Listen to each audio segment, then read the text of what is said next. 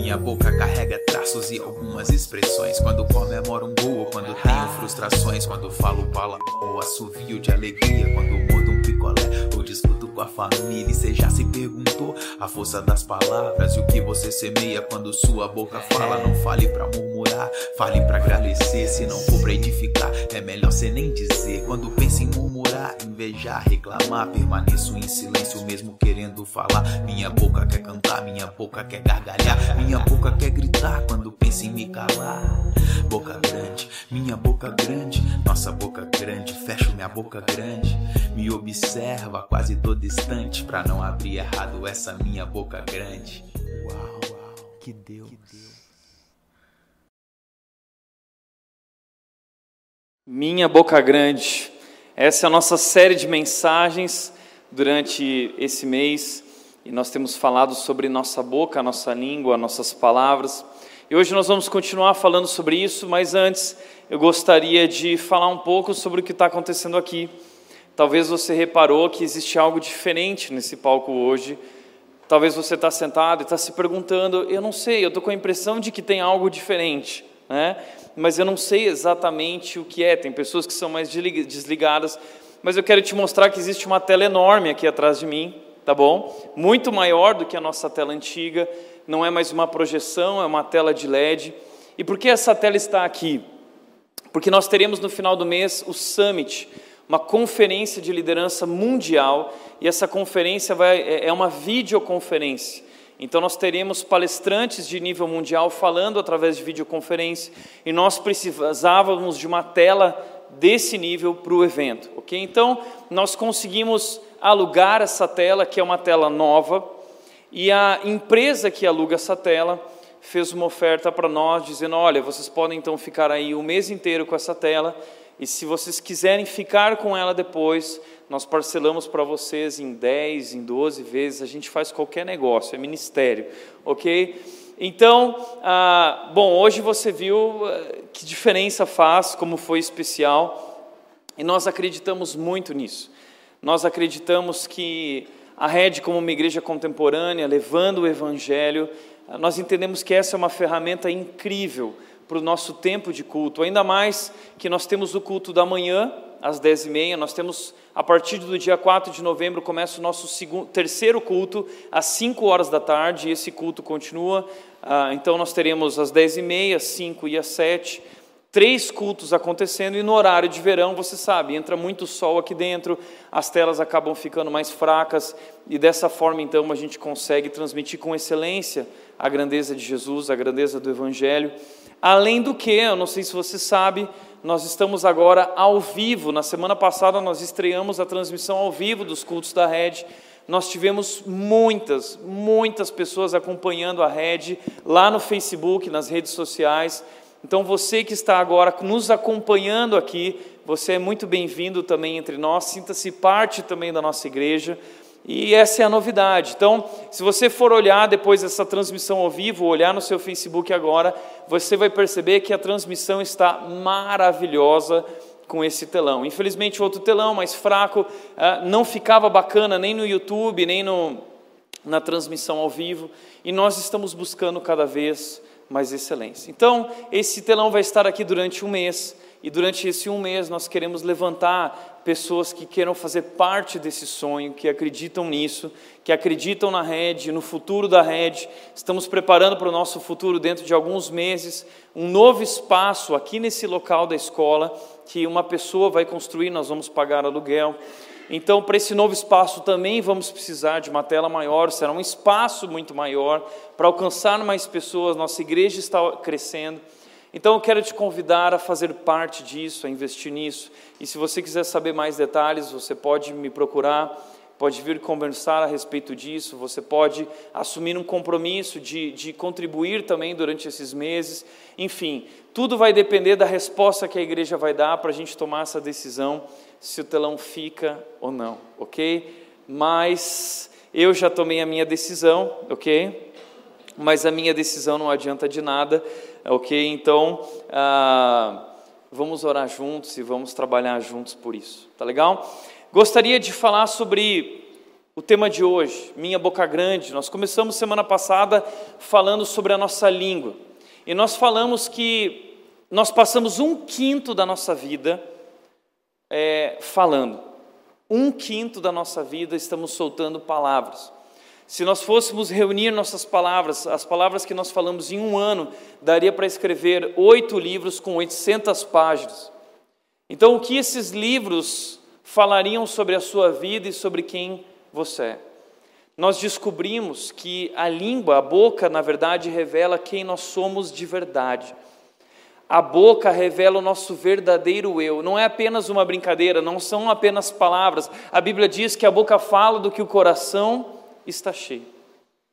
Também vimos na semana passada o estrago que a língua faz em nossas vidas. Ela é altamente destrutiva. Ela é tão pequena, mas ela realiza coisas tão grandiosas para o bem ou para o mal.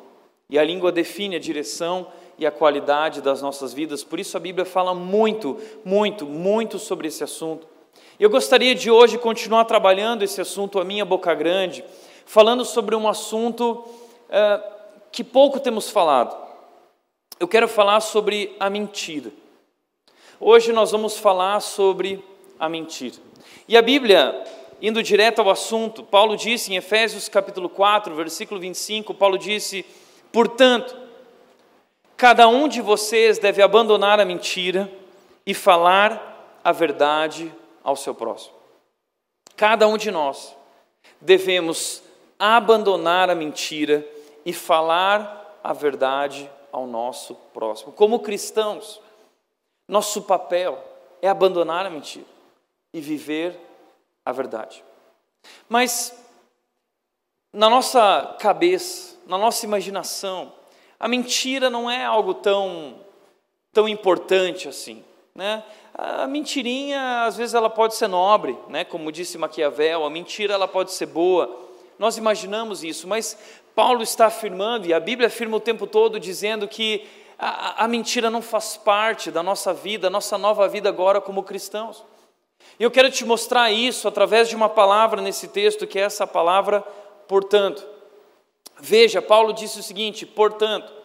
E todas as vezes que você vê essa palavra, portanto, essa palavra está ligada a algo que foi falado antes. E o que Paulo está falando aqui é resultado do que ele disse anteriormente. Então eu quero te mostrar o que Paulo disse anteriormente. Ele disse o seguinte: ele disse no versículo 17: não funcionou, ok? Não vivam mais como os gentios.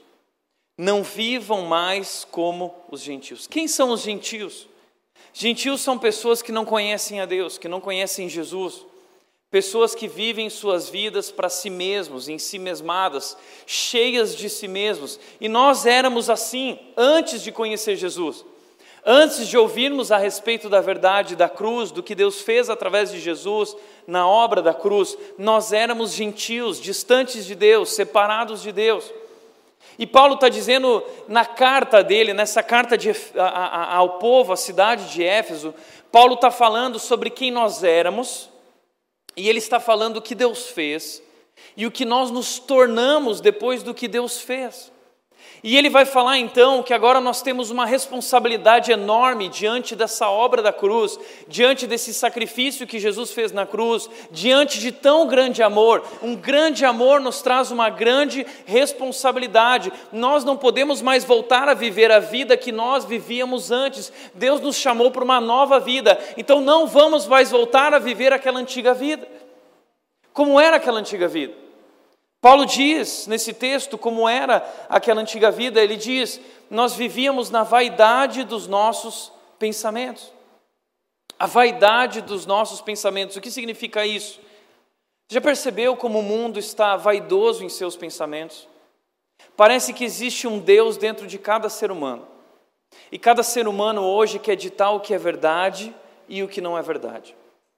Então as pessoas hoje se acham e se declaram conhecedoras da verdade suprema. Não, eu sei o que o Brasil precisa, eu sei quem o Brasil precisa. Não porque eu, porque eu, porque eu. O mundo está muito cheio de si mesmo.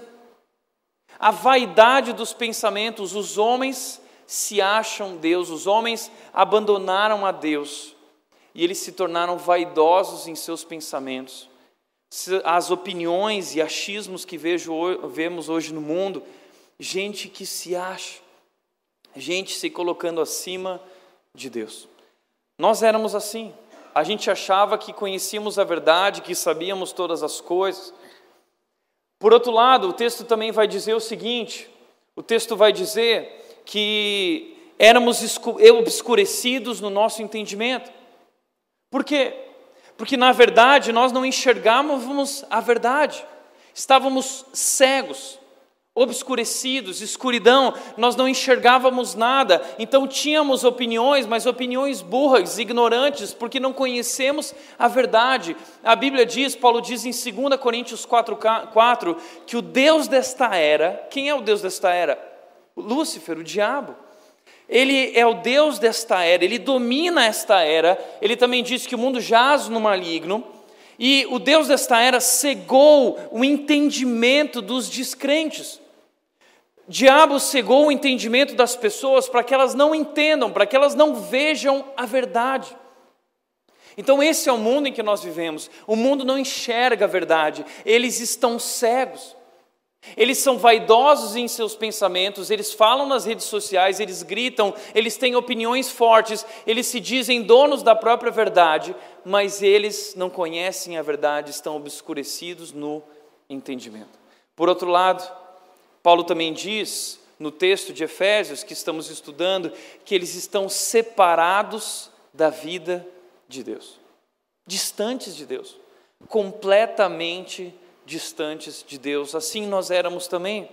Tendo perdido toda a sensibilidade, eles se entregaram à depravação. Veja, eles perderam a sensibilidade. Eles não são mais capazes de perceber e de sentir a verdade. Eles perderam toda a forma de entendimento, de sensibilidade. Os sentimentos se perderam, a razão se perdeu e eles se entregaram à depravação. É o que nós vemos no nosso mundo hoje. Esse é o retrato da nossa sociedade. Uma sociedade distante de Deus, obscurecida no entendimento. Você percebeu isso? Nós estamos vivendo dias terríveis. Dias terríveis. A Bíblia disse isso: os últimos dias serão dias terríveis. Os homens se entregaram à depravação, e é o que nós vemos hoje: homossexualidade, é o que nós vemos hoje a pedofilia, é o que nós vemos hoje a, a corrupção, a, o aborto, todos esses assuntos. O mundo está se perdendo. A, hoje as escolas querem ensinar para crianças de 3, 4, 5 anos que elas podem definir a orientação sexual delas como elas quiserem. Um certo pastor chegou para uma mulher e, que estava grávida e perguntou o seguinte para ela: Uau, você está grávida, que bacana, é um menino ou é uma menina? E a mãe virou para o pastor e disse: Ué, eu não sei se é menino ou menina, isso ele vai decidir quando ele for mais velho. Então, esse é o nosso mundo. Um mundo que se entregou à depravação, não conhece a verdade e está completamente distante de Deus. Mas foi por isso que Jesus Cristo veio ao mundo. E ele, naquela obra da cruz, deu a sua vida para nos resgatar do pecado, nos resgatar da depravação, e Ele fez isso, e por isso nós estamos aqui. E agora então Deus nos convida a viver uma nova vida, porque antes, anteriormente, nós vivíamos como eles, mas agora Deus está me chamando e te chamando para vivermos uma nova vida. Então, Paulo diz o seguinte, no versículo 20, ele diz: Vocês aprenderam de Cristo. Vocês aprenderam de Cristo um novo jeito de viver, uma nova uh, resposta, uma nova atitude diante do seu amor. O que nós devemos fazer? O que aprendemos de Cristo? Precisamos nos despir do velho homem, precisamos ser renovados na nossa mente e precisamos nos revestir do novo homem.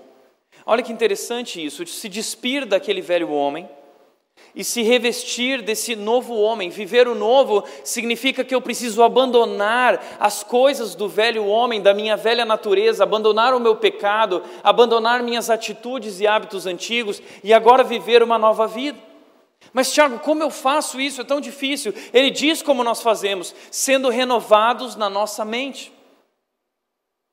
Paulo também disse isso em Romanos 12, 2, ele disse: Não se conformem com o padrão deste mundo, mas transformem-se pela renovação da sua mente. O nosso cérebro, ele vai assimilando padrões e nós assumimos o padrão que o mundo nos ensinou, mas agora em Cristo há um novo padrão, há uma nova vida, uma nova atitude, um novo jeito de viver. E o meu cérebro agora precisa assimilar esse novo padrão. Se antes a minha vida era falar palavrão, agora a, o palavrão não cai mais bem na minha nova vida cristã. Se antes o meu costume era falar mal das pessoas, agora, como cristão, isso já não cabe mais bem na minha vida como um cristão. Eu aprendi de Cristo que eu preciso amar, que eu não devo julgar. Você está entendendo? Então nós precisamos renovar a nossa mente. E o que é isso, senão, hoje, vivermos a contracultura?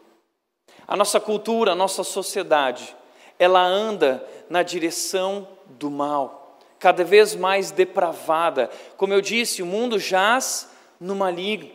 Então, o mundo anda na direção da maldade, da depravação. A Bíblia diz que a porta que conduz à, à, perdição ela é larga, mas a porta que conduz à salvação ela é estreita. Então, nós vivemos na contramão do mundo. Enquanto o mundo segue essa direção, Deus está nos convidando a viver na, na, na direção contrária do mundo. Por isso que não dá para ser amigo do mundo. Isso causa confronto. A verdade em Cristo traz confronto. A verdade em Cristo revela que estamos errados. A verdade em Cristo revela que nós somos pecadores, que somos falhos, quebrados, que algo está errado dentro de nós.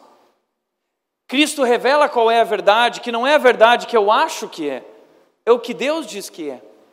E nós somos chamados como cristãos a viver essa contracultura, isso não é fácil. Isso não é fácil.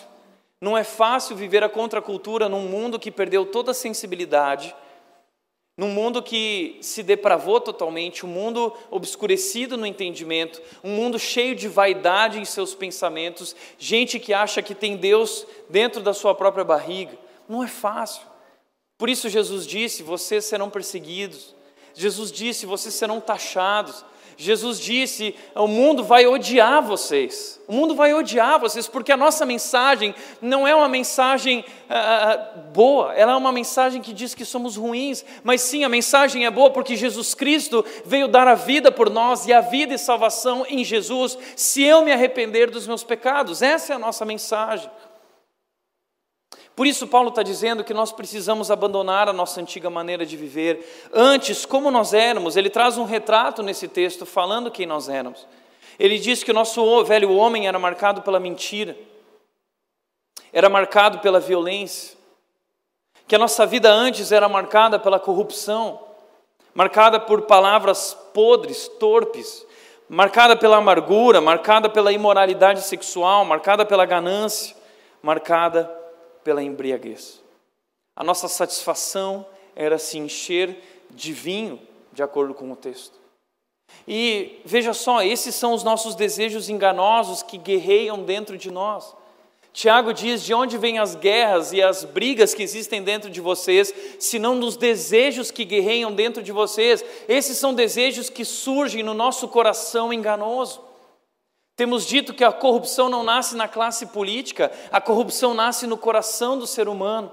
A violência não nasce uh, uh, somente lá naquele local perigoso do Rio de Janeiro. A violência ela nasce no coração do ser humano. E aqui em Dayatuba acontece coisas terríveis como lá.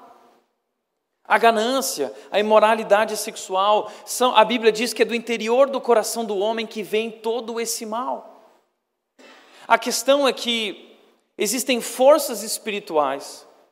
A Bíblia diz que existe uh, uh, forças no mundo espiritual agindo para criar uma cultura em torno dos nossos desejos enganosos. Então o diabo e seus anjos trabalham para que o mundo viva a cultura desses desejos enganosos, para que não venha conhecer a Deus. Então nossos pecados individuais se tornam pecados estruturais. E o que vemos hoje no Brasil nada mais é do que um reflexo do brasileiro. Os nossos desejos enganosos estão expressos na estrutura, no mecanismo, no sistema do Brasil. Essas são as qualidades da nossa natureza e se tornaram as qualidades da nossa sociedade, os pilares da nossa sociedade. E Deus nos chama a viver uma nova vida, a andar na contracultura, sermos sal e luz. Então, Paulo vai dizer que em Cristo há um novo padrão, um novo homem, uma nova vida, uma nova atitude, uma nova resposta. E ao invés de vivermos a mentira, agora nós somos chamados a viver a verdade.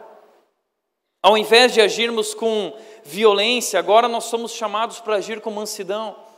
Ao invés de corrupção, agora somos chamados para trabalhar, sermos íntegros e não roubar para ter, mas trabalhar para ter e dividir. Ao invés de palavras podres, palavras que edificam.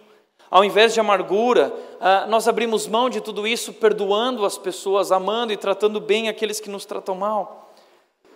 Ao invés de moralidade sexual, agora somos convidados a um novo padrão de pureza sexual. Deus guardou a sexualidade para o casamento, algo entre o marido, algo entre a sua esposa. Ganância. Ao invés de ganância, agora Deus nos convida a viver a generosidade. Ao invés de embriaguez, agora Deus nos convida a sermos cheios do Espírito Santo. Porque a maior alegria e satisfação do Espírito do que na bebida e do que em qualquer outra coisa que o mundo possa nos oferecer. Então veja só que diferente é a vida do cristão. Veja que diferença a vida que Deus agora nos convida a viver. Esses é, eram, essas eram as características de quem nós éramos antes. E agora Deus nos convida a viver essa vida. E a minha pergunta para você é: você tem vivido essa vida? Você tem buscado esse novo padrão de Deus? E o que eu acho mais interessante é que na lista de Paulo, a, primeiro, a primeira coisa que Paulo apresenta para nós é que o novo homem precisa abandonar a mentira. É o primeiro da lista. Abandonar a mentira. Por isso, Paulo disse em Efésios 4, 25, nosso texto, portanto, por causa disso, Cada um de vocês, cada um, cada um de nós, é uma responsabilidade individual, porque nossos pecados individuais se tornam pecados estruturais. Então, cada um de nós individualmente temos uma responsabilidade. A, a, mudança do Brasil não vai acontecer através de um decreto de lei ou da, da, da eleição de um novo candidato. A mudança do Brasil vai acontecer através das nossas vidas. Nós podemos mudar o Brasil e Jesus pode mudar a sua vida. Por isso, a começar por mim e por você. O problema. O problema é que o evangelho está crescendo, os evangélicos estão crescendo no Brasil, mas nós não estamos transformando nada. Os números só pioram. A violência se intensifica, a corrupção não para de crescer. Na década de 80, os evangélicos representavam 4% da população brasileira, hoje nós já somos 35% da população brasileira. Deveria haver diferença, deveria haver uma resposta, deveria haver transformação, mas não está havendo, por quê? Porque não está havendo de fato uma transformação das nossas vidas, não permitimos Deus entrar dentro da nossa alma e transformar tudo o que somos realmente. E a primeira coisa que Paulo coloca como uma responsabilidade é essa questão da mentira. Ele diz: cada um deve abandonar a mentira e falar a verdade ao seu próximo. A questão é que na nossa cabeça isso não faz sentido, porque a mentira para nós não é nada, não é uma mentirinha. Na hierarquia de pecados, isso não existe uma hierarquia de pecados, todo pecado é pecado, não existe pecadinho e pecadão, mas querendo ou não, nós continuamos com uma mentalidade de pecadinho e pecadão. Para nós, o adultério é muito mais grave do que a mentira. Mas veja, Deus coloca a mentira entre aquelas coisas que Ele odeia, que Ele detesta, que é terrível, que Ele abomina. Então, para Deus não existe essa hierarquia, não existe a, a, a, essa, essa história de que mentirinha não é nada, é uma coisa tola, é uma coisa boba, é insignificante. Não. O problema é que a mentira tem se tornado tão normal em nossas vidas, se tornou um hábito, e nós nem percebemos. A mentira está impregnada em nós, nós mentimos o tempo todo, de qualquer jeito, e nós nem nos sentimos mais culpados por isso. Mas uma das coisas que eu acho interessante sobre a mentira é uma expressão muito famosa que diz: a mentira tem perna curta. Você já ouviu isso? Nós falamos o tempo todo. A mentira tem perna curta. Da onde veio isso? Se você for fazer uma pesquisa no Google, você vai descobrir que essa expressão, muitos dizem que veio de um pintor do século XIX chamado Toulouse-Lautrec. Eu não sei se pronuncia assim. Ok? Eu sei. Você já descobriu, né? Ele se tornou conhecido por suas histórias fantasiosas e pela produção de réplicas de obras de arte às quais reivindicava autoria. Então o Lautrec, ele era um pintor e ele gostava de se gabar, então ele ficava contando histórias para todo mundo e ele ficava dizendo não, porque aconteceu tal coisa, e ele era o grande herói nas histórias dele. E todo mundo ouvia as histórias e ficava assim, hum, sabe? Sabe o mentiroso contando aquelas histórias mirabolantes. E aí ele era um pintor famoso e ele teve obras expostas no Louvre, até que descobriram que muitas das obras dele nada mais eram do que réplicas de obras de outros artistas. Ele estava copiando, era uma mentira.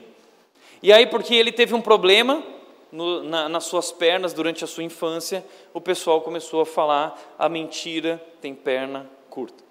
Agora, se você for um pouco mais fundo na sua pesquisa, você vai descobrir que essa história é mentira, ok? É mentira.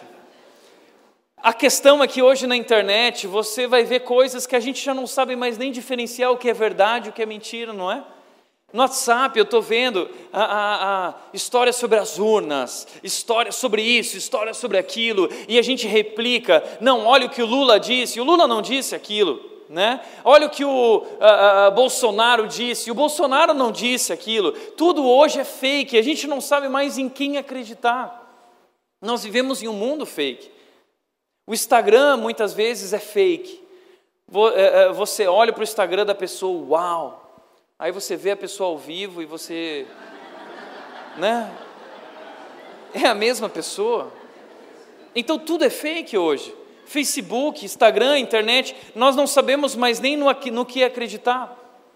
Agora, essa expressão, apesar de não sabermos se essa história é verdadeira ou não, essa expressão é verdadeira. E há milhares de anos atrás, o sábio de Provérbios disse o seguinte: Os lábios que dizem a verdade permanecem para sempre, mas a língua mentirosa dura apenas um instante. A mentira só dura um momento. E o mentiroso vai ser descoberto. A mentira não compensa. A mentira não te ajuda de forma nenhuma, ela só prejudica. E ela está tão impregnada em nossas vidas que nós nem percebemos, ela está em todas as esferas da sociedade, em cada área das nossas vidas, a mentira está presente. Veja só uma pesquisa que foi lançada pela, pelo Valor Econômico, falando sobre as mentiras no mundo corporativo, e descobriram algumas coisas: que 74% dos executivos admitem que o discurso é diferente da prática. Quando você entra numa empresa, uh, o discurso é: seja muito bem-vindo a nossa empresa.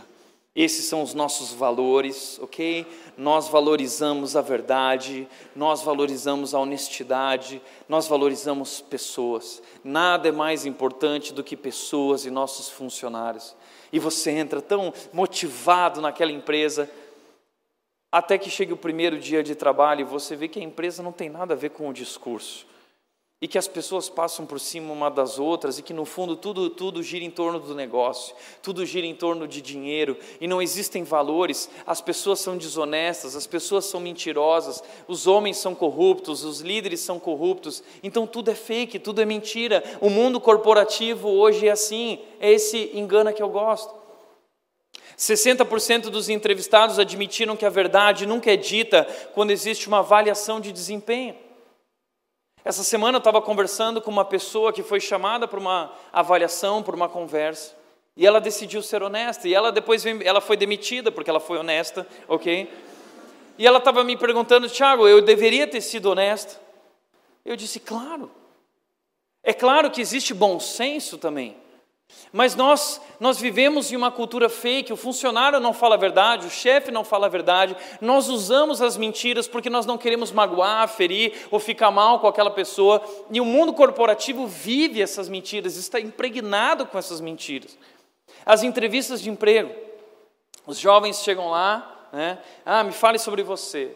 Uau, é só mentira saindo da boca da moçada. E aí pergunta qual é o seu maior defeito. Qual o seu maior defeito? 95% dos candidatos dizem que o maior defeito é o perfeccionismo. Né? Meu maior defeito é o perfeccionismo. Ah, né? Meu maior defeito é a humildade, não é? Tipo isso. 60% admite, os outros não admitem, mas todo mundo está mentindo. Né? 26% admitem que o que é dito aos clientes está longe da realidade. As empresas mentem sobre o produto. As empresas mentem sobre o prazo. Não, deixa com a gente. Você sabe que não consegue entregar, mas você mente. Você mente sobre a qualidade, você mente sobre a entrega, você mente a respeito de tudo. o mundo gira em torno disso, não é? Senão a empresa não resiste. Então a gente vive enganando uns aos outros. Esse é o mundo corporativo. Mas a mentira não está só nas empresas e no mundo corporativo, ela também está em nossas famílias. A revista Exame lançou uma reportagem falando sobre mentiras financeiras no casamento. E veja, existem mentiras no casamento e na família de todos os lados, mas veja só algumas mentiras, as sete principais dentro do casamento. A primeira é esconder dívidas. Tem muita gente que está escondendo dívidas do seu cônjuge. E depois, quando a coisa estoura, a bomba vem à tona, o casal procura ajuda do pastor, e aí já não há mais o que fazer, eles entraram num ponto de não retorno, mas um esconde do outro a dívida, casais estão se separando e se divorciando por causa disso. Uma outra mentira dentro do casamento é mentir sobre o quanto ganha. O marido não fala quanto ganha, ou diz que ganha X para a esposa não achar que pode sair gastando não é? A esposa também não fala quanto ganha, porque ah, é, ela só quer dedicar a família X, porque os outros X ela quer dedicar para as coisinhas dela, para o consumismo dela. Então ela só diz que ganha tanto, porque o resto ela pode gastar como ela quer. Veja, isso é mentira. E esse é aquele momento que você não deve se mexer, tá bom? Esse é aquele momento, novamente, que você não olha para o lado, não olha para o seu marido agora, tá? Existe também dentro do casamento pessoas que estão fazendo investimentos em escondidos, pessoas que estão mentindo para não gastar dinheiro, mentem a respeito da condição financeira, inventam desculpas para responsabilizar o outro. Ah, porque você comprou isso, ou você gastou aquilo e agora nós estamos sem dinheiro. Mas no fundo, o problema financeiro não foi o que ela comprou, o que ele comprou, foi os teus gastos com almoço, com refeições, com os teus, as coisas que você comprou. Mentir para os filhos sobre a real situação. Famílias que ficam dizendo: ah, mas eu não quero que meu filho sofra, ele não tem que eh, passar por nenhum tipo de sofrimento, ele, a família está sofrendo financeiramente, mas eu quero prover para os meus filhos tudo e manter o padrão para eles. E você mente para os filhos quando a maior lição que você poderia dar para eles é ensiná-los a viver um novo padrão, um padrão mais simples, e você também, como família, baixar o padrão. Mas essa é a nossa dificuldade. Nós vivemos em um mundo que olha para o status, que olha para a imagem, e a gente quer manter o nosso status, a gente quer manter o nosso padrão. Nós não estamos bem financeiramente, mas a gente quer continuar frequentando os mesmos lugares, caminhando com as mesmas pessoas. E, e, recentemente eu descobri a história de uma pessoa que eu sempre achei, uau, esse cara é muito rico, e de repente eu descobri que não era nada disso que ele não tinha nada daquilo, não tinha condições de manter aquele padrão, mas ele queria ser aceito, ele queria fazer parte dessa sociedade, ele queria ser reconhecido, ele estava buscando autoafirmação através disso. Então nós mentimos sobre nosso padrão de vida e nós compramos um carro muito além do que nós podíamos ter, ou compramos coisas e casas e investimos em bens porque nós queremos pagar uma. Mas é uma mentira. É um fake, não condiz com a nossa realidade e com a nossa situação esconder o próprio consumismo. Esse é o momento que o marido não deve olhar para a esposa, ok? Ou a esposa não deve olhar para o marido, depende do caso do, do, do casal, mas a mulher vai para o shopping e aí ela sabe que não pode gastar, mas ela vê aquele sapato e ela fica pensando, ah, como eu vou viver sem esse sapato agora? É? Então ela compra o sapato, ela compra aquela bolsa, ela compra aquele objeto, ela chega no carro, ela joga a sacola no lixo, ela coloca dentro da bolsa dela, dentro da roupa, né? entra dentro de casa e joga dentro do armário. Não é? Você já fez isso? É mentira. Isso é uma forma de mentira. E, gente, mentira é uma forma de infidelidade conjugal. A mentira é uma forma de infidelidade conjugal. Veja que triste. Existem tantas mentiras de maridos para com suas esposas, de esposas para com seus maridos, de filhos para com os pais, de pais para com os filhos. A mentira faz parte das nossas vidas. Tem gente que está vivendo uma vida de mentirinha. Tá, tem gente que vive baseado na mentira, mentira, na mentira. Agora a questão é por que as pessoas mentem? Por que as pessoas mentem? Eu acredito que quatro razões principais. Primeiro, para impressionar ou agradar os outros. Nós queremos nos autoafirmar. Então a gente quer chamar atenção. Ah, Livrar-se de situações desagradáveis. Se nós falarmos a verdade, nós vamos ser descobertos, nós vamos ser pegos, nós vamos ser punidos. Então, em vez de assumir os pontos na carteira, eu passo para o nome de outra pessoa, da minha esposa ou do meu marido, ou de alguém da empresa. Eu pago até essa pessoa para ela assumir os pontos, porque eu não quero ser punido, eu quero me livrar de uma situação desagradável. Você não fala a verdade quando você é questionado sobre alguma atitude na sua vida, sobre algo que você fez, porque você não quer que pensem mal de você, ou porque você não quer passar por vergonha, ou porque você não quer passar por uma situação desagradável. Outra razão por que as pessoas mentem é porque elas querem tirar proveito de uma determinada situação. Você recebe o troco e a pessoa, você olha e vê que existe troco a mais, e você já pensa, uau, hoje eu saí ganhando, né? Hoje foi a minha vez. E aí a pessoa pergunta: o troco está certo? Não, está tudo certo, está ok, obrigado. Você quer sair ganhando? É, isso é uma forma de corrupção.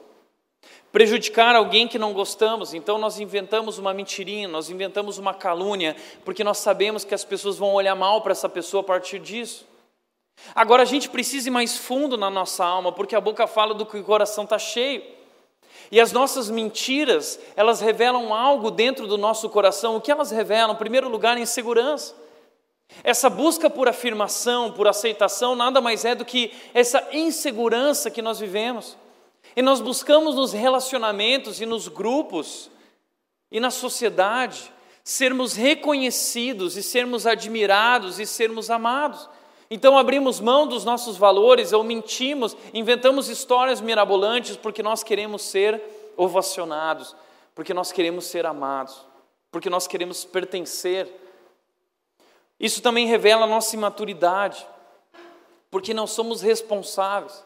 Pessoas responsáveis assumem os, seu, os seus erros, assumem os seus defeitos, mas não, além de nós errarmos, nós não queremos reconhecer os nossos erros, nós tentamos tapar os nossos erros, esconder os nossos erros das pessoas, e isso acaba se tornando um peso na sua vida. Você está tentando esconder porque você quer se livrar de uma situação desagradável, mas mal você sabe que pior é esconder porque isso está destruindo a sua vida. Imaturidade, desonestidade, na nossa tentativa de sair ganhando, e amargura, quando nós estamos destruindo e caluniando, fofocando a respeito da vida das pessoas. Agora, isso não cabe na nossa vida como os cristãos, porque a partir de agora nós descobrimos que nós somos aceitos e amados incondicionalmente por Deus. Por que você é inseguro? Por quê? O amor perfeito de Deus, o Pai perfeito derramou o seu amor sobre a sua vida. Ele te ama e ele te chama de filho amado. E esse é o maior título que nós podemos ter na vida, sermos chamados de filhos de Deus. E por que você ainda carrega problemas de autoestima, sendo que o Deus do universo deu a vida por você naquela cruz? Você precisa se encontrar e se satisfazer na autoestima. Deus te ama. Deus deu a vida por você, você não precisa de reconhecimento da sociedade, você não precisa ser amado pelo mundo, você já tem todo o amor que você precisa em Deus. Por outro lado, a nossa imaturidade, Deus nos chama para crescer na direção da maturidade, para abandonar a nossa irresponsabilidade, agora assumir os nossos erros e, e conscientemente dizer, como Paulo disse: miserável homem que sou. E assim buscar uma transformação, uma nova vida. Nós entendemos que somos chamados para ser sal e luz, não podemos viver mais como o mundo vive, desonestidade, corrupção, fomos chamados para viver diferente. Fomos chamados para retribuir o mal com o bem. Não cabe amargura na vida cristã. Deus nos ensinou que devemos amar, inclusive, aqueles que não nos amam inclusive nossos inimigos, orar por aqueles que nos perseguem, abençoar aqueles que tentam nos destruir.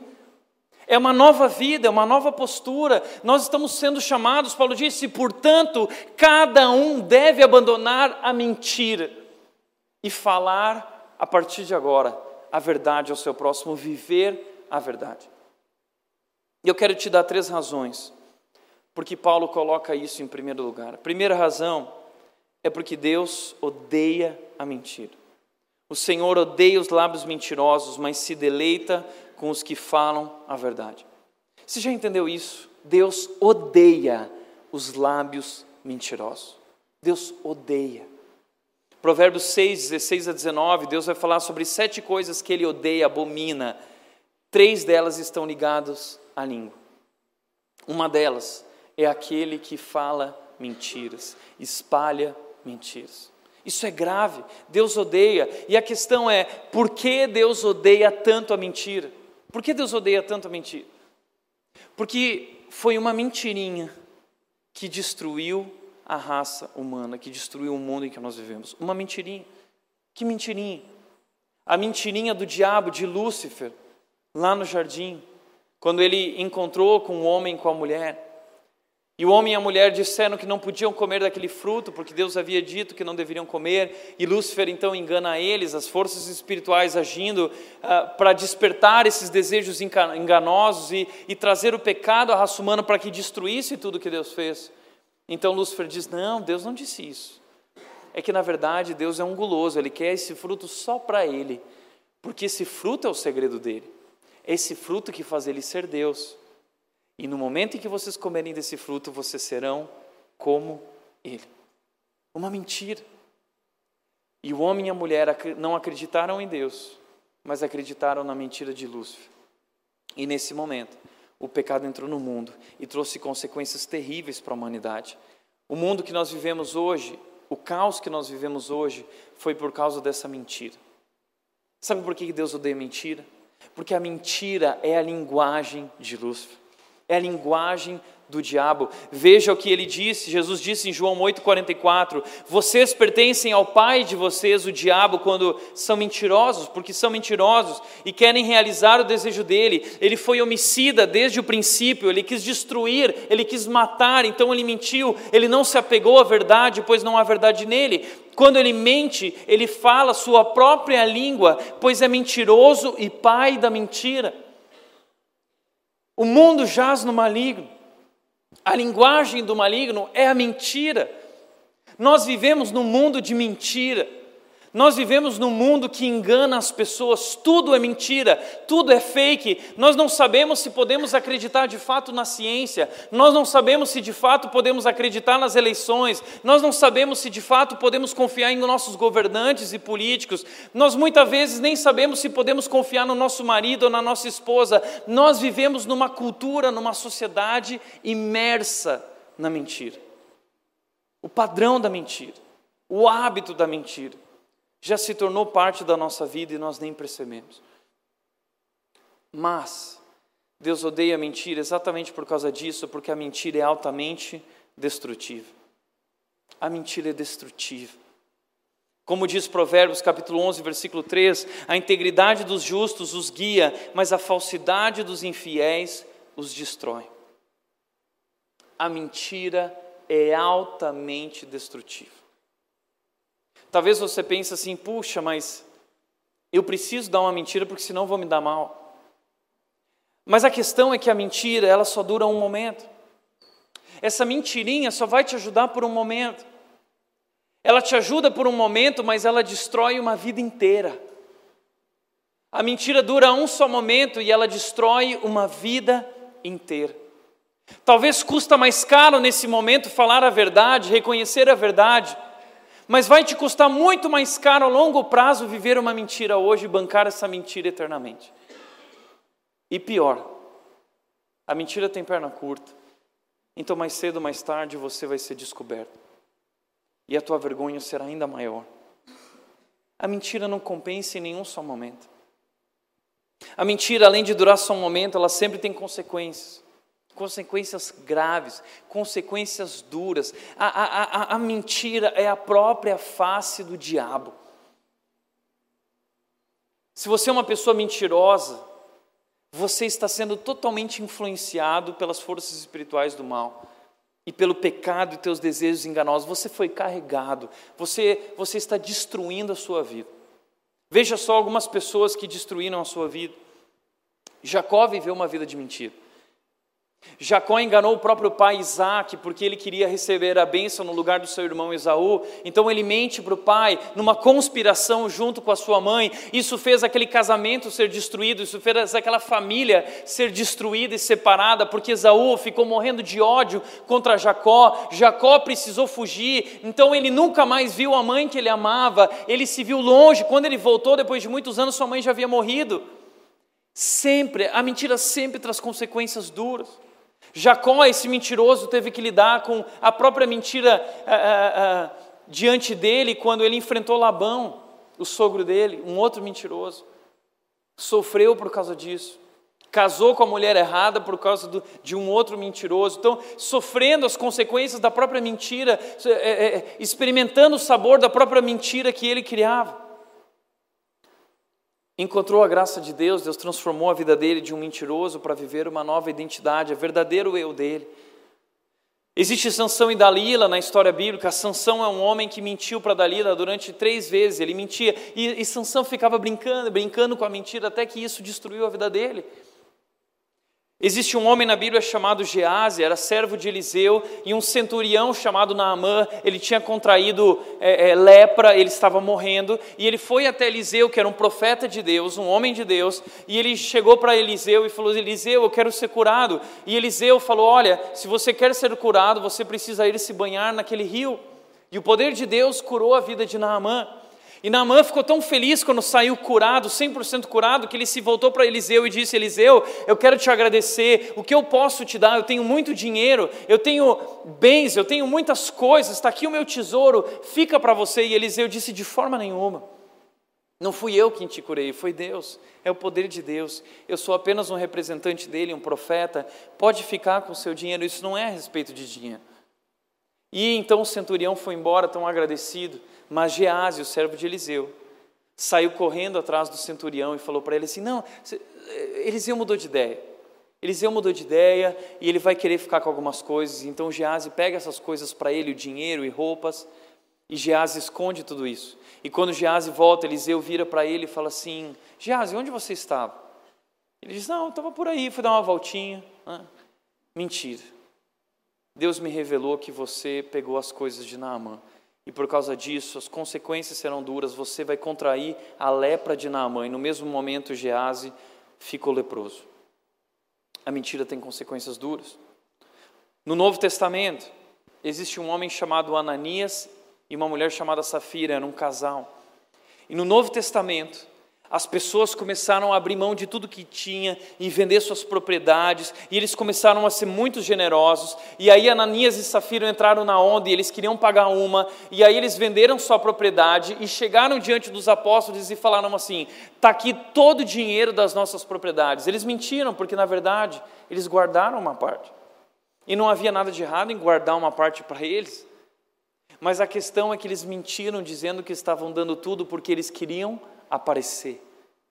Porque eles queriam ser amados, porque eles queriam ser reconhecidos. Uau, Ananias é incrível, Safira é incrível. Sabe o que aconteceu com eles? Eles morreram na mesma hora, instantaneamente. Sabe por quê? Porque Deus odeia a mentira. Porque a mentira é a expressão própria do diabo. Porque a mentira é altamente destrutiva. E a mentira gera em nossas vidas escravidão. A gente se torna escravo da mentira. A gente inventa uma mentirinha e depois a gente precisa ficar tapando buraco para poder continuar sustentando essa mentira. Então nós entramos num ciclo infindável de mentiras. Eu lembro que quando eu era adolescente, uh, primeiro quando eu era criança, eu vivi uma mentira e eu aprendi uma grande lição de que a mentira não compensava. Eu já contei essa história para vocês de que eu eu tinha que levar o, o, dinheiro da mensalidade, eu estudava uma escola pública e, e, a mensalidade meu pai enviava através de mim, eu tinha que entregar para a professora. Eu estava na quarta série, e, mas a minha mochila até hoje é meio que um buraco negro. Né? E aí aquele cheque entrou no buraco negro e eu nunca mais achei aquele cheque. Até que depois de três meses, mais ou menos, a, a professora virou e disse assim, Tiago, vi aqui que você não entregou o pagamento, seu pai sempre envia através de você, e eu fiquei tão nervoso. que eu olhei na minha mochila e eu vi que estava lá dentro, todo amassado e sujo. E eu, eu não queria entregar daquela forma, então eu rasguei, joguei fora. E eu disse para ela assim: Olha, meu pai não me entregou, não sei de nada, não sei o que aconteceu. Pois bem, a mentira dura apenas um instante, tá? E ela tem consequências duras, porque meu pai descobriu, ok? A, a mentira tem perna curta, mas meu pai é, é, gigante, ok? E quando eu cheguei em casa, eu apanhei muito, eu apanhei muito. E a consequência mais dura não foi nem só ter apanhado. A consequência mais dura foi que no outro dia de manhã eu tive que acordar mais cedo. E meu pai me levou até uma floricultura e ele comprou, comprou dois buquês grandes. E eu cheguei na escola, na quarta série. Deus me colocou diante de todos os alunos daquela escola. Eu entrei dentro da escola com dois buquês nas mãos eu fui junto com meu pai até a porta da, da diretora da escola e eu virei para a diretora que eu tinha mentido também, porque eu menti para ela e para a diretora.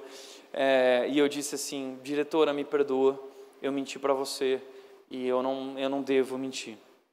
Entreguei o buquê para ela. Meu pai disse: agora nós vamos até a professora. Na frente de toda a sala de aula, chegamos lá e eu falei assim: é, professor, eu queria te pedir perdão pela minha mentira. E ela aceitou, e todo mundo olhando para aquilo. E eu aprendi uma grande lição sobre a mentira. Que meu pai me ensinou que a mentira não compensa. Nós não devemos mentir. Mas eu lembro que na minha adolescência eu vivi uma fase em que os meninos ah, e as meninas, 13 e 14 anos, ficando, todo mundo ficando, e eu sabia como cristão que aquele não era o padrão de um cristão. Meus pais me ensinaram que eu não deveria me envolver com nesse, nesse tipo de relacionamento de ficar, isso não é agradável a Deus. Deus quer relacionamentos verdadeiros. Né? E naquela fase eu sabia que eu não podia namorar também, meus pais me proibiram de namorar, eu não tinha maturidade para aquilo naquele momento, e eles tinham total razão. Eu não tinha nem condições de bancar uma mulher ou bancar um namoro, né? então seria ridículo pensar em um namoro.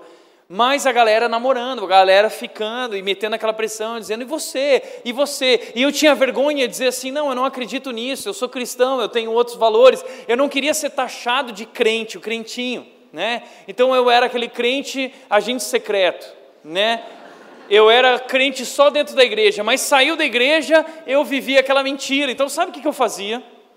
Eu comecei a me vestir com roupa de skatista e malandrão. Eu queria ser um malandrão e eu usava aquelas calças. Se hoje eu uso calça apertada, naquela época eu usava calça larga, entendeu? Que ia até lá embaixo, não sei o que, bonezinho para trás, chegava na escola pagando uma, porque eu não queria ser descoberto.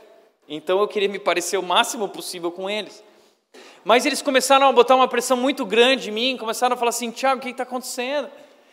E, e, a galera começa a zoar e começa a inventar coisas sobre você. E eu tive, e de repente perguntaram, Tiago, por que, que você não não está pegando a mulherada? E eu virei e falei assim, porque eu tenho namorada, né? E eu pensei que ia ser a melhor saída, eu inventei, eu tenho uma namorada, né? Eu tenho uma namorada. E a galera se assustou e falou assim: Nossa, você tem uma namorada e nunca falou isso para nós? Eu falei assim: É. Ele falou assim: E qual é o nome da sua namorada? e aí eu assim: Meu Deus, e agora? Qual é o nome da minha namorada? E eu lembrei de uma menina que eu tinha gostado no pré, e essa menina se chamava Betina. Na hora eu pensei, eu fui tão rápido na minha mente que eu pensei: Uau, esse nome é incrível, porque se alguém fosse inventar um nome, jamais seria o nome Betina, né? Então eu falei assim: O nome dela é Betina. E eles, ah, tá bom, então, e onde você conheceu ela? Né? E aí começou o ciclo infindável de mentiras para continuar sustentando aquela mentirinha. E de repente eu me vi perdido. E já pensou se descobrissem a verdade de que aquela namorada não existisse? É, é óbvio, provavelmente eu fui descoberto, mas sabe o que eu fiz para manter a mentira? Tiago, traz uma foto. Eu não tinha foto. Aí um dia eu tive uma ideia incrível, e em casa mesmo, eu fui na calça do colégio e eu escrevi as iniciais do nome da Betina. Eu escrevi bem grande B, ok? Assim, B. E eu cheguei na escola andando assim, né? E aí a galera olhava e falava assim: é, puxa, olha só, nossa, ela, ela, ela assinou, é, ela quis assinar para mostrar que nós estamos namorando, né? E eu vivi essa mentira durante muito tempo. Mas você está vendo, você, você solta uma mentira e depois você precisa ficar tapando o buraco, porque você precisa sustentar nessa mentira e você entra num ciclo infindável de mentiras. Nós temos medo de que a verdade venha à tona, então nós nos tornamos manipuladores. A mentira se torna impregnada em nós, se torna um hábito em nós, nós nem percebemos mais, nós criamos um falso eu a respeito de nós e nós acreditamos em situações falsas que não existem e nós, inclusive, acabamos acreditando nisso e nós manipulamos todas as pessoas ao nosso redor. Por causa disso, nós acabamos adoecendo emocionalmente. E por causa disso também, isso vai destruindo os nossos relacionamentos. A mentira acaba com os relacionamentos. Provérbios 16, 28 diz que aquele que mente afasta bons amigos. A mentira acaba com os relacionamentos. Talvez você pense que aquela mentirinha ajudou no seu casamento, mas na verdade aquela mentirinha está destruindo e já destruiu o seu casamento. A mentira nunca compensa. A mentira é o próprio mal. A mentira é a linguagem do diabo. Então a mentira pode ter te ajudado por um momento, mas ela vai destruir a sua vida por inteiro. Mas a verdade, por outro lado, agrega valor. Por isso, Provérbios diz 16, 13: O rei se agrada dos lábios honestos e dá valor ao homem que fala a verdade. A verdade sempre sai na frente. As pessoas valorizam pessoas verdadeiras. A verdade vale muito mais a pena que a mentira, não tem nem comparação. Eu conheci a história de uma menina que ela trabalhava para o seu chefe e ela era secretária, atendia o telefone. Um dia o telefone tocou, ela atendeu e essa pessoa disse: Olha, eu gostaria de falar com o fulano. Então ela se voltou para o chefe dela e disse: Olha, fulano está na linha, quer falar com você. O chefe virou para ela e disse: Diga que eu não estou. E ela disse: Eu não posso fazer isso. E ele: Por quê? Porque isso é uma mentira, porque você está aqui e eu não posso mentir. Como assim você não pode mentir? Eu sou teu chefe, eu estou mandando você mentir. Não, mas isso vai totalmente contra os meus princípios. Eu não posso mentir, eu sou cristã, eu não vou mentir. Pois bem, você não vai mentir, eu te pago para você fazer o que eu mando, e se você não quer mentir, então você está demitido. E ela triste, não queria ser demitida, mas ok, eu não posso mentir. E mentir talvez significa arcar com o prejuízo, assumir as consequências. Mentir, é, falar a verdade significa assumir o prejuízo, assumir as consequências. Talvez significa ser rejeitado, ter um prejuízo financeiro. A verdade talvez faça isso, mas ela compensa muito mais. E essa menina, depois de dois meses mais ou menos, recebeu a ligação desse mesmo chefe. E esse chefe ligou para ela e disse: Olha, eu andei pensando aqui e eu preciso de uma pessoa de confiança. E eu não conheço ninguém de confiança. Mas eu confio em você. Eu gostaria de saber se você não quer voltar e eu te pago duas vezes mais do que eu te pagava. Você me perdoa? Ela disse: Sim, eu te perdoo. A verdade agrega valor. A, a mentira pode compensar no momento, mas ela vai custar caro a longo prazo abandone a mentira e fale a verdade. Não existe mentira nobre, como disse Maquiavel, não existe. A mentira é pura maldade. Você tem que falar a verdade, seja você um operário, seja você o presidente. E a verdade em nós constrói essa confiança e credibilidade nas relações. A verdade em nós constrói em nós o caminho para a maturidade. A verdade em nós construi oportunidade de mudança e de transformação da nossa vida e da nossa história, e da história daqueles que nos servem. A verdade em nós construi oportunidades para o nosso testemunho cristão. Quantas vezes eu, eu perdi a oportunidade de falar da minha fé porque eu tive vergonha, eu tive medo. Mas a verdade nos dá a oportunidade de dar razão por que, por que nós agimos assim. Qual a razão de vivermos dessa forma. A verdade constrói situações que influenciam a nossa cultura. Vivemos em uma cultura imersa pela mentira. Nem percebemos mais. E nós somos chamados para ser sal e luz e viver uma nova vida. E influenciarmos a nossa cultura e vivermos na contramão do mundo. Por isso, cada um deve abandonar a mentira e falar a verdade ao seu próximo. Quem é o seu próximo? O seu marido, a sua esposa, os seus filhos, os seus pais, os teus amigos, os teus líderes, o teu chefe. Fale a verdade. Por isso, para refletir e praticar, em primeiro lugar, você já conhece a verdade. Você já conhece a verdade. Porque a Bíblia diz que a verdade é uma pessoa, a verdade é Jesus. Jesus Cristo disse em João 8,32: Conhecereis a verdade e a verdade vos libertará. A verdade nos libertou. Qual é a verdade? É a verdade que somos pecadores, que nós estávamos perdidos, obscurecidos no nosso entendimento, separados da vida de Deus, que nós vivíamos numa vida de depravação total, tínhamos perdido toda a sensibilidade, mas Jesus Cristo veio ao nosso encontro, ele se esvaziou, abriu mão de sua glória e ele veio e se rendeu por nós, entregou a vida naquela cruz, pagou o preço por nossos pecados para nos livrar da nossa depravação, para nos tirar desse poço de lamaçal, para nos tirar da escuridão. Ele nos tirou do império das trevas e nos trouxe para o reino do Filho do seu amor, o reino da luz, da verdade. Ele é a verdade, Jesus Cristo é a verdade. A verdade tem carne, tem osso, a verdade é Jesus Cristo. Jesus Cristo está vivo. Você já conhece Jesus? Você precisa conhecer Jesus porque é Ele que pode transformar você de dentro para fora. É só Ele que pode te tornar um novo homem, uma nova mulher. Só Ele pode gerar uma nova vida dentro de você. Segundo lugar, existe alguma mentira que precisa ser hoje abandonada e substituída pela verdade? Você está sustentando alguma mentira na tua vida? Há quanto tempo? Você já percebeu que o motivo, talvez, pelo qual a sua vida não vai para frente é porque você está imerso na mentira. Você vive mentindo e mentindo e mentindo. E você não está crescendo. E você está perdendo amizades, e você está perdendo relacionamentos, e as pessoas estão se afastando de você e deixaram de acreditar em você porque você é um mentiroso. Isso vai minar o seu casamento, isso vai minar a sua carreira, isso vai minar a sua vida por inteiro. A mentira vai consumir e destruir a sua vida, como um incêndio. Abandone hoje a mentira, cada um deve abandonar a mentira.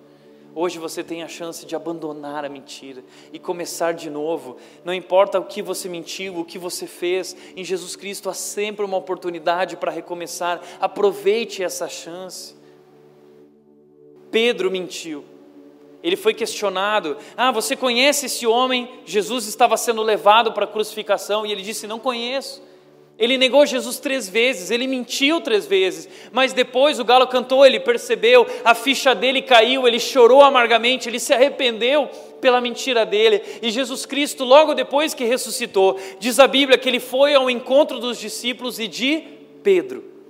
Ele foi primeiro ao encontro de Pedro. Ele queria derramar a graça dele sobre Pedro. Sabe por quê? Porque não importa quem você é e não importa o tamanho da tua mentira. Pedro mentiu sobre Jesus diretamente. Mas Jesus derrama o seu amor e sua graça sobre Pedro, e Pedro diz, e Jesus diz: Sobre a tua vida eu vou construir a minha igreja, e eu te confio as minhas ovelhas. Eu quero te fazer um novo homem, Pedro. Jesus Cristo quer fazer um novo homem, uma nova mulher. Se renda a Ele, abandone a mentira e assuma a verdade. Terceiro e último lugar, viva a verdade torne-se um instrumento de transformação em nossa sociedade. A mudança que o Brasil precisa não vai acontecer através de um decreto de lei ou de um novo candidato. A mudança no Brasil vai acontecer através da sua vida e da minha vida. Conhecereis a verdade e a verdade vos libertará. Renda-se a Jesus. Amém? Feche teus olhos.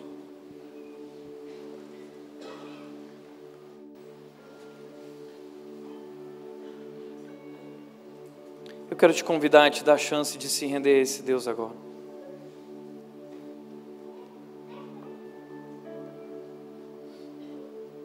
Abandone a mentira. E tome a decisão de viver a verdade e falar a verdade, custe o que custar.